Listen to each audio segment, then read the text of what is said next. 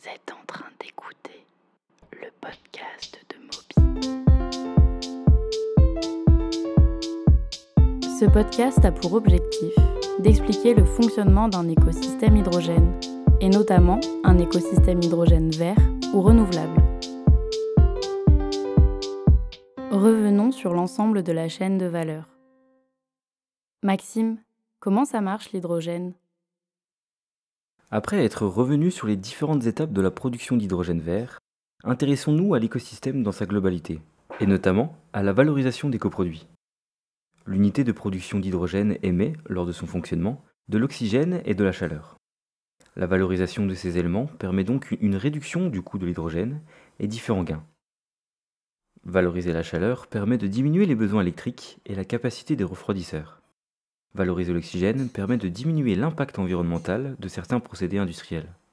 L'objectif de ce dernier épisode est d'introduire quelques façons d'utiliser l'oxygène et la chaleur émise lors de la production de l'hydrogène. Pour avoir plus d'informations sur ces possibles utilisations, n'hésitez pas à me contacter. Commençons par l'oxygène. Cet élément est couramment utilisé dans l'industrie et permet d'améliorer la performance de certains procédés tels que l'oxycombustion, une combustion où l'air environnant est enrichi en oxygène, la production de verre ou de papier. Quant à la chaleur, elle peut être utilisée dans des serres agricoles, être injectée dans de petits réseaux de chaleur ou servir de système de préchauffage dans des procédés consommateurs de gaz.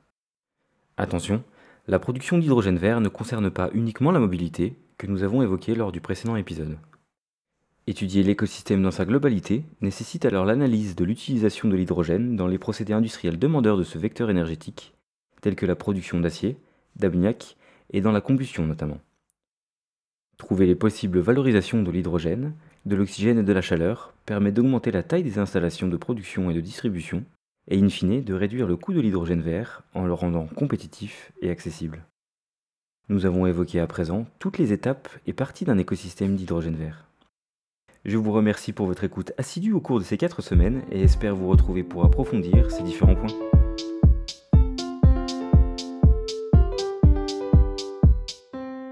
A très vite